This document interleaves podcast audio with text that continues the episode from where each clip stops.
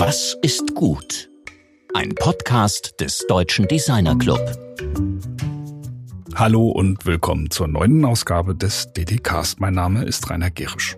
Bevor wir heute unser Gespräch mit Raphael Gilgen starten, haben wir ein paar interessante Infos für euch in eigener Sache. Da wir auch zu jenen gehören, die weiterhin Print schätzen, erschien Mitte August die dritte Ausgabe des DDC MAG samt Review zu Gute Gestaltung 2019. Das Heft nimmt die Gestaltung von Lebensräumen in den Fokus im Interview mit dem neuen DDC-Ehrenmitglied Arno Brandelhuber und im Bericht über das hessische Unternehmen Fiesmann, das für seine Designleistung vom DDC mit dem Grand Prix 2019 ausgezeichnet wurde. Darüber hinaus enthält das Heft ein Review zu unserem Wettbewerb Gute Gestaltung 2019, voll bepackt mit den Gewinnerarbeiten des vergangenen Jahrgangs. Wer Interesse hat, kann gerne Exemplare über die E-Mail-Adresse office.ddc.de bestellen.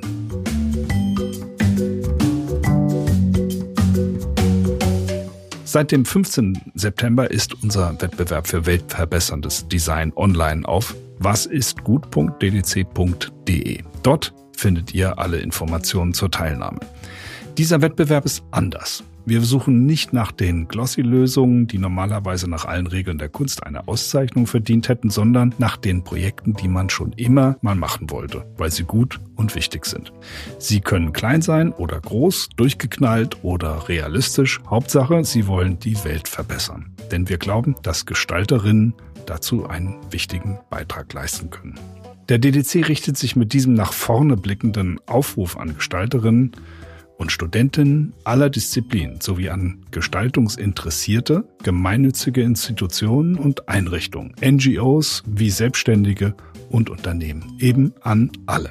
Schaut bitte auf wasistgut.ddc.de. So, das war's in eigener Sache. Nun zu unserem heutigen Gast. Raphael Gilgen ist Trendscout zum Thema Zukunft der Arbeit für das Designunternehmen Vitra. Das Gespräch führte mein Kollege Georg Christoph Bertsch. Hallo Raphael, prima, dass es heute klappt. Schön, dass du bei uns bist. Unser eben ganz vor kurzem erst gelaunchter, komplett umgebauter DDC-Wettbewerb wird keine fertigen Produkte mehr präsentieren, sondern Ideen, Konzepte, Projekte, die man schon immer mal machen wollte und für die man vielleicht keinen Kunden hatte. Der Wettbewerb heißt, was ist gut? Wettbewerb für weltverbesserndes Design.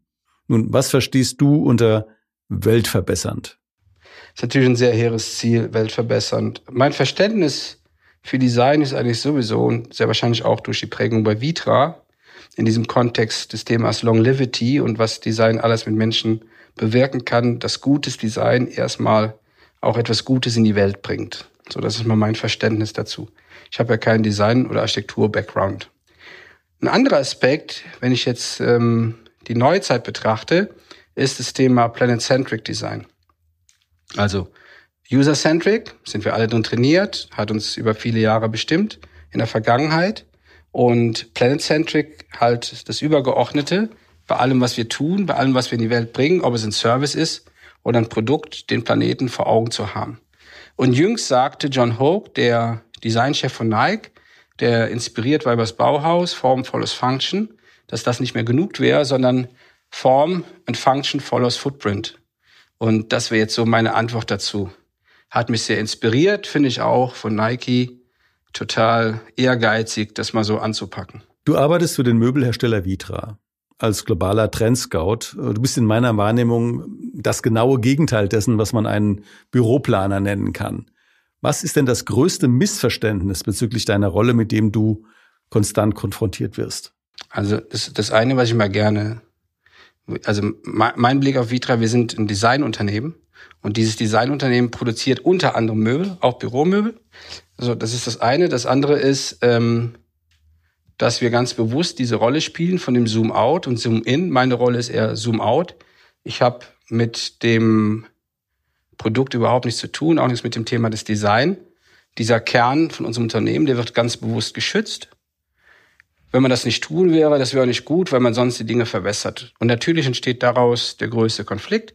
Viele Leute adressieren an mich etwas, weil sie glauben, dass ich ein Design-Trendscout bin oder Architektur-Trendscout aber das bin ich ja gar nicht. Meine Aufgabe ist ja, das Wesen der Arbeit zu verstehen und zu begreifen oder das Wesen der zukünftigen Arbeit zu verstehen und zu begreifen, wie das neue Kontexte hervorruft und wie sich das auswirkt auf Räume beziehungsweise welche Produkte oder welche Ideen wir dann in Räumen adressieren können.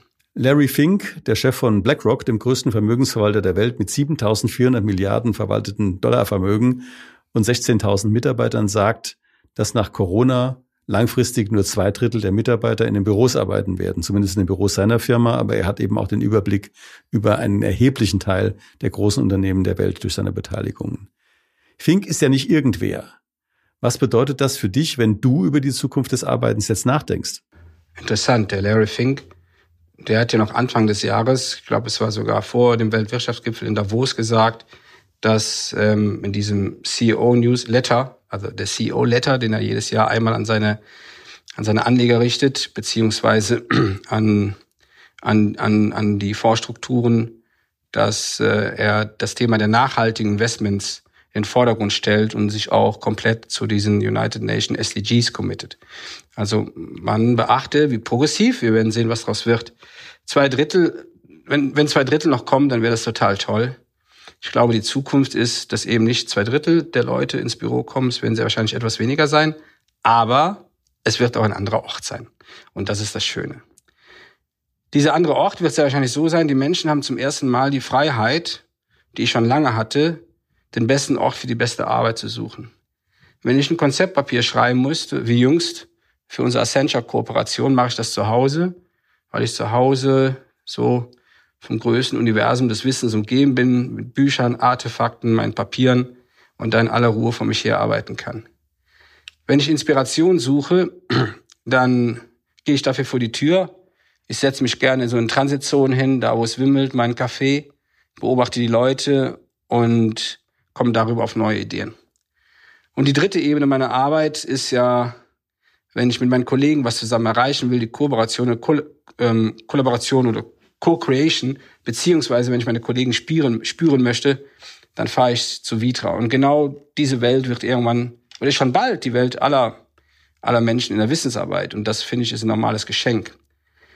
Was es jetzt für mich bedeutet, ist ähm, ganz aufmerksam im Moment von Woche zu Woche dazu zu lernen, wie sich denn die physische Architektur der Arbeit verändert. Also in dieses wird ja so Hub oder Satellite Offices geben. Es gibt noch diese Office in diesen Central Business Districts.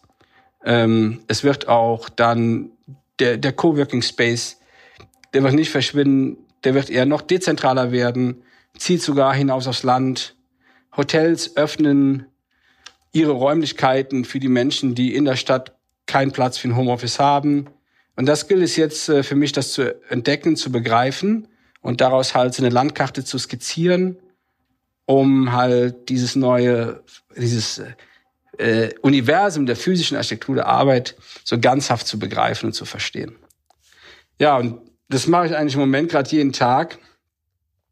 Und äh, wie gesagt, ich habe mal gedacht, ich hätte irgendwie im Sommer eine Meinung, aber das habe ich revidiert. Im Moment hat man das Gefühl, dass jede Woche die Dinge neu verhandelt werden und diese Versatzstücke füge ich von Woche zu Woche zusammen.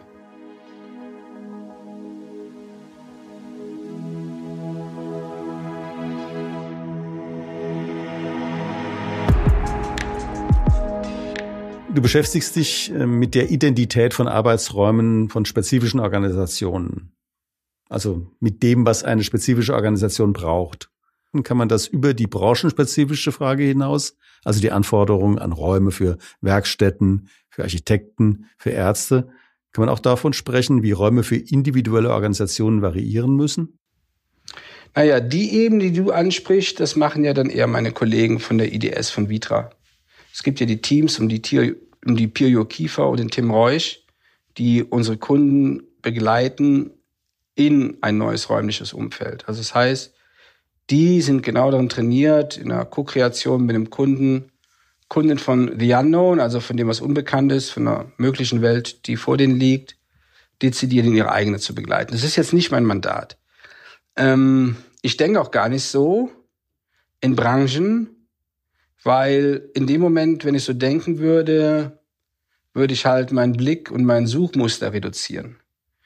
Das bedeutet, im Prinzip ist es so, vorne sind relativ sehr offener Trichter.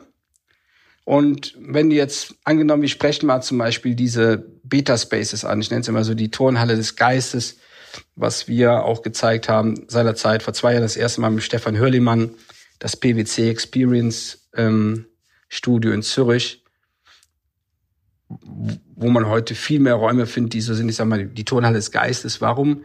Der Raum hat so viel Freiheit, wie sie eine Turnhalle hat. Der ist von seiner semantischen Sprache so einfach organisiert, dass dann jeder den betritt, das räumliche Setting selber übernimmt. Man braucht keinen Facilitator dafür. Im Raum wird die Arbeit sofort sichtbar. Man hat unmittelbar eine Teilhabe über jede Iterationsstufe der Co-Kreation oder Kollaboration. Ähm, kommt man dem Ziel etwas näher in, dieser, in diesem abduktiven Denken. Und das sind natürlich Räume, wo ich sage, die machen mit Sicherheit in naher Zukunft, und da rede ich von weniger als zwei oder drei Jahren, 30 Prozent der zukünftigen Büroflächen aus. Aber ich bin dann, denke dann nicht drüber nach, wer die nicht braucht. Du hattest vorhin die UN 17 Nachhaltigkeitsziele erwähnt.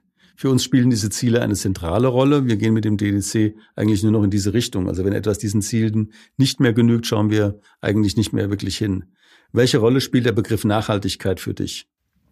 Nein, man muss einen Schritt zurückgehen. Vor zehn Jahren hat meine Frau einen Organic Concept Store eröffnet in Regensburg. Sie war damit, glaube ich, die zweite oder dritte überhaupt in Deutschland, die in diese Richtung gegangen ist. Das heißt, sie hat mal viele Jahre Luxus verkauft und hat dann voll die Kehrtwende gemacht. Und seit jetzt elf Jahren verkaufen wir nur fair produzierte Produkte, beziehungsweise äh, alle Materialien im Prinzip organic, beziehungsweise nachhaltig.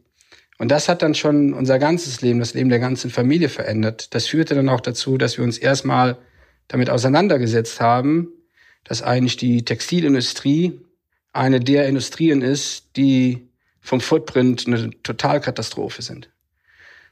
Und das führte dann dazu, dass wir uns irgendwann zu Hause von unseren Ölheizungen verabschiedet haben, haben umgestellt auf eine große Hackschnittelheizung, die den ganzen Hof versorgt, machen damit Warmwasserheizung, ähm, haben jetzt angefangen, die Grünflächen draußen zu renaturieren, heimische Pflanzen wieder ähm, zu setzen. Wir haben mittlerweile Blühphasen von puh, fast April bis jetzt spät in den Herbst.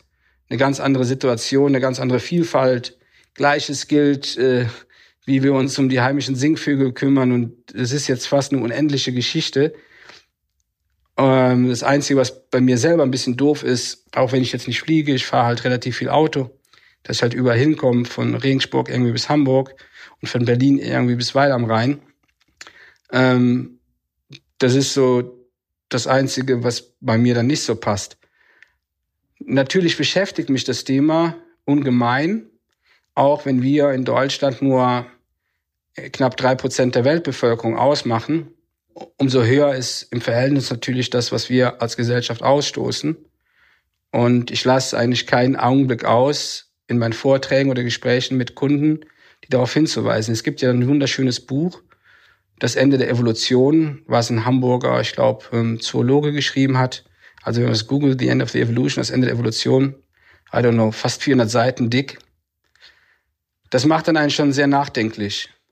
Und ähm, wir haben ja relativ großes Grundstück, wir wohnen sofort am Wald, wir haben ehemalige Klärteiche und da kannst du äh, schon sehr gut ablesen, wie die Natur sich verändert. Ich war jetzt hier zwei Tage in meiner alten Heimat. Wenn man hier mal durch den Wald geht, das ist ein Trauerspiel. Und man beachte, vor zehn Jahren gab es noch ein sehr knappes Angebot an Nadelholz. Und zehn Jahre später kauft China unser Nadelholz, weil wir es selber nicht mehr verarbeitet bekommen.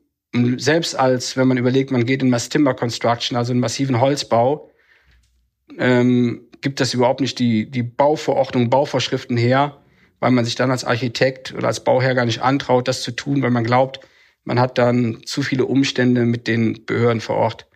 Und jetzt kann man eigentlich, egal welches Thema man anfasst, wenn man heute hier mit den Landwirten spricht, in dieser Region im Niederrhein, die müssen mittlerweile schon ihre Böden bewässern, damit die neuen Pflanztriebe rauskommen. Und diese Geschichte ist unendlich. Und, und da merkt man mal, wo man steht. Ja. Also ich lasse das Thema nicht aus und spreche es bei jeder Gelegenheit an. Matthias Hawks hat diesen in meinen Augen sehr guten Begriff der Regnosis etabliert. Also das, was man sieht, wenn man aus der Zukunft zurückblickt. Was wäre es denn, was im positiven Sinne passieren sollte, wenn du von 2030 auf den Zeitraum zwischen 2020 und 2030 zurückblicken würdest? Ja, das, ich glaube, das Wesentliche wäre eine, eine Veränderung unserer Lebensweise und damit einhergehend eine Veränderung, ähm, was, den, was den Konsum angeht, also den, den Verbrauch an Rohstoffen. Wir entnehmen der Erde jedes Jahr in etwa eine Milliarde Tonnen Rohmaterial. Gab es einen tollen Artikel auf National Geographic, äh, das hieß Alive Without, ein Leben ohne Müll. Und von diesen eine Milliarden Tonnen schaffen wir es gerade, das sage und schreibe, nur zehn Prozent in die Kreislaufwirtschaft kommen und der Rest ist irgendwann Müll. Man entscheidet bei dem irgendwann Müll nochmal in Güter, in langfristigen, in langlebigen Gütern, in Anführungsstrichen, wie Häuser und Autos. Bei Autos ist das dann auch nochmal fraglich. Und deshalb glaube ich, ist überhaupt der Verbrauch so, so ein Aspekt, ja, der, mh, mm, wo man überlegt, was brauche ich denn noch? Ich bin jetzt keiner, der sagt, konsumiert nichts mehr. Man hat ja jetzt gemerkt, während der ähm, Zeit, die uns ja ein bisschen einengt, wo du nicht so reisen kannst, dass du und den Urlaub zu Hause gemacht hast, hast man deine nähere Umgebung verdeckt, dass es auch mal okay ist, wenn man nicht zwei oder dreimal im Jahr in Urlaub fliegt. Ich the way fahre ja gar nicht mehr in Urlaub, weil mein Urlaub war ja damals immer so ein bisschen, ich konnte ja für Vitra viel reisen, bin, habe dann meinen Urlaub immer zu Hause verbracht. Und jetzt habe ich die ganze Zeit zu Hause verbracht und siehe da, es geht auch. Und ich habe sogar meine unmittelbare Umgebung noch mal ganz anders entdeckt.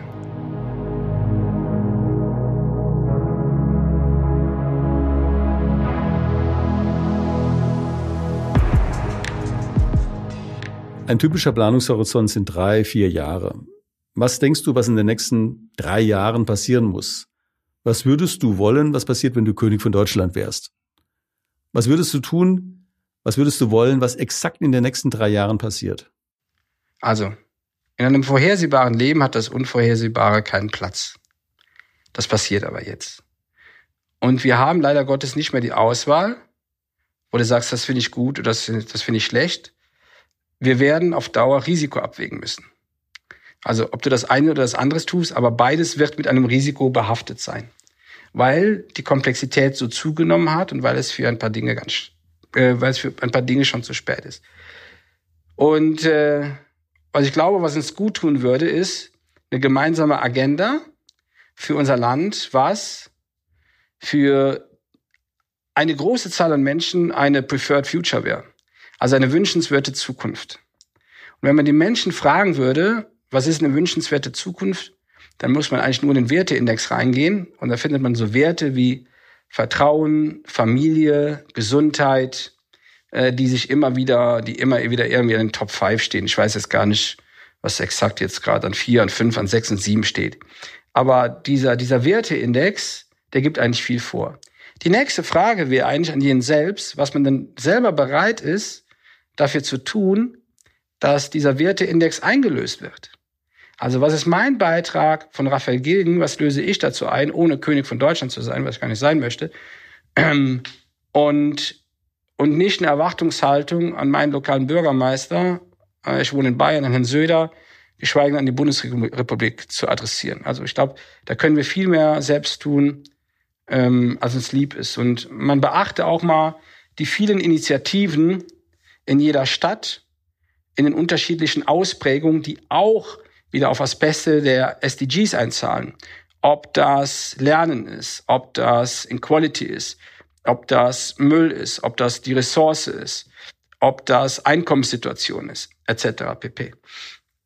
Aber was, was wir brauchen, ist einfach so ein übergeordnetes Bild, was für uns erstrebenswert ist. Und darauf sollten wir uns einigen. Die Schwierigkeit ist, dass ich wurde in, ich wurde in eine Welt, ich wurde in ein Land oder in einen Verbund einer Gemeinschaft geboren und die spätere Zeit hat dann auch aus, aus mir ein Individuum gemacht. Und die jungen Generationen sind ganz stark als Individuum geboren worden und auch werden auch von ihren Eltern so ausgeprägt und müssen jetzt ein Bild in eine Gemeinschaft zurückfinden. Und insofern ist im Prinzip die Gemeinschaft oder auch das Kollektiv auch ein Bild, was uns alle irgendwie zusammenbringen könnte und mit den damit verbundenen Zielen. Ein Beispiel nochmal in, in der Richtung, unser kleiner Laden da in Regensburg, ähm, der zeigt eigentlich ganz gut auf, über elf Jahre, wie sich eine Community an Leuten, die immer bei uns sich die Klinke in die Hand geben und so aus einer ganz zarten Pflanze ist da etwas entstanden, wo ich sage, wow, das leistet eigentlich einen übergeordneten Beitrag, weil wir eben nie den Finger gehoben haben und haben gesagt, es ist schlecht, wenn du so einkaufst, sondern wir haben die Leute verführt, andere Dinge mal auszuprobieren. Und das ist das dann, was am Ende, wo am Ende dann, dieses Narrativ ist viel stärker wie alles andere. Und vielleicht ist das die richtige Antwort. Wir brauchen gute Narrative. Und an denen würde ich arbeiten, die möglichst viele Generationen oder gesellschaftliche Milieus abholen. Für uns die größte Erkenntnis aus diesem Gespräch ist vielleicht, wie sehr du, der du ja dafür bekannt bist, nach außen zu schauen, nach innen schaust. Ach so, echt? ja, interessant. Na, aber weißt du, ähm, den kennt er vielleicht auch, den Jan Tönen, ähm, der im schönen Rheingau lebt. Ich kenne Jan seit 20 Jahren. Er und ein paar andere sind so ein bisschen für mich so die Yodas, weißt du, von denen du lernen kannst. Und der Jan hat mal was ganz Interessantes gesagt. Der sagte mal in einem der Workshops, die wir mit ihm hatten, es nützt nichts, wenn man im Leben eine schöne Rolle hat. Man muss auch das ganze Stück kennen, ja. Und das Coole ist eigentlich, wenn man älter wird, dass du immer mehr dieses Stück begreifst und erfasst. Also wenn ich einen Vorsprung habe, vielleicht gegen einen Kollegen, der 10 oder 15 Jahre jünger ist, dann ist es genau das, dass ich halt schon viel länger auf der Theaterbühne des Lebens stehe und dass das Stück umfassender wird. Das andere, glaube ich, ist aber auch ähm, die, der Aspekt, ein freier Mensch zu sein. Ich habe irgendwann mal einen Artikel gelesen über Aristoteles. Ähm, jetzt nicht, dass er denkt, er liest nur so philosophisches Zeug, aber irgendwann liest er halt sowas auch mal durch einen Zufall. Und der hat das, ich finde ihn leider nicht mehr. Und dann wurde es so beschrieben, Aristoteles und der Mann in Freiheit. Und er beschreibt einen Mann in Freiheit, der, der vollkommen frei von den Zwängen des Lebens ist und so Entscheidungen treffen und sein Leben leben kann. Und er beschrieb dann den Kaufmann in Anführungsstrichen nicht als Mann in Freiheit, weil er ausschließlich mit dem Erwerb und mit dem Erhalt von dem, was er schon erworben hat, beschäftigt ist. So. Ähm, also so und und Freiheit ist für mich ein ganz ganz wichtiger Aspekt in meinem Leben. Also neben Gesundheit und Familie, Liebe und Vertrauen. So. Das andere ist nochmal dieses Thema des Souveräns, weil das in dir blicken, glaube ich, funktioniert auch nur, wenn du für dich ein Souverän bist. Und souverän meine ich nicht, dass du souverän reagierst ja, in der Firma oder irgendwie, weiß ich nicht, bei einem Anlass, wo du mal schräg angeredet wirst oder wenn irgendwas ist, sondern dieses Souverän meine ich, dass du weißt, wer du bist, ähm, was dich antreibt und was du dir wert bist. Und aus der Rolle heraus ist das immer ein wunderbares Spiel, so in dir reinzuschauen und mit dir selber anzufangen. Weil auch die Frage, ich habe mir oft die Fragen gestellt, Warum tun sich Unternehmen so schwer? Und es ist irgendwann was Tragisches passiert, dass Mitarbeiter die eigene Entwicklung abdelegiert haben an die Führungskräfte und dass die Führungskräfte die unternehmerische Fürsorge abdelegiert haben an die Mitarbeiter. Ähm, fast alle Unternehmen, wo ich war, da war das anders. Bei Vitra steht sogar in dem Projekt Vitra ein wunderschöner, wunderbarer Satz vom Rolf Fehlbaum, dass ein Mitarbeiter insbesondere auch für das verantwortlich sein soll, was nicht Teil seiner Rolle ist. Und das ist dann natürlich dann so ein bisschen mein Mantra. Ich fand es jetzt einen sehr schönen Bogen von dem Missverständnis, also wie du beschrieben hast, wie du missverstanden wirst in deiner Rolle, hin zu dem, wie du dich im Innersten verstehst. Vielen Dank für diese Offenheit und auch vielen Dank für dieses sehr schöne Gespräch. Bitteschön. Es war mir ein Vergnügen.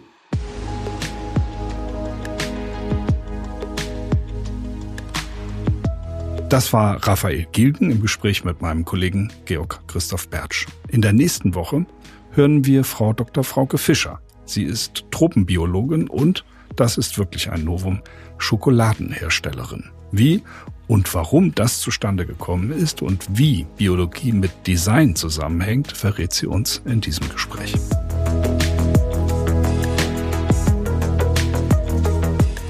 Alle unsere DDcast-Folgen findet ihr auf den gängigen Podcast-Plattformen und unter ddcast.ddc.de. Auf dieser Webseite könnt ihr zusätzlich wertvolle Informationen, Links oder Buchempfehlungen zu jedem Thema abrufen. Sehr herzlichen Dank fürs Zuhören. Wir wünschen euch eine tierisch gute Woche. Eure DDcast Redaktion.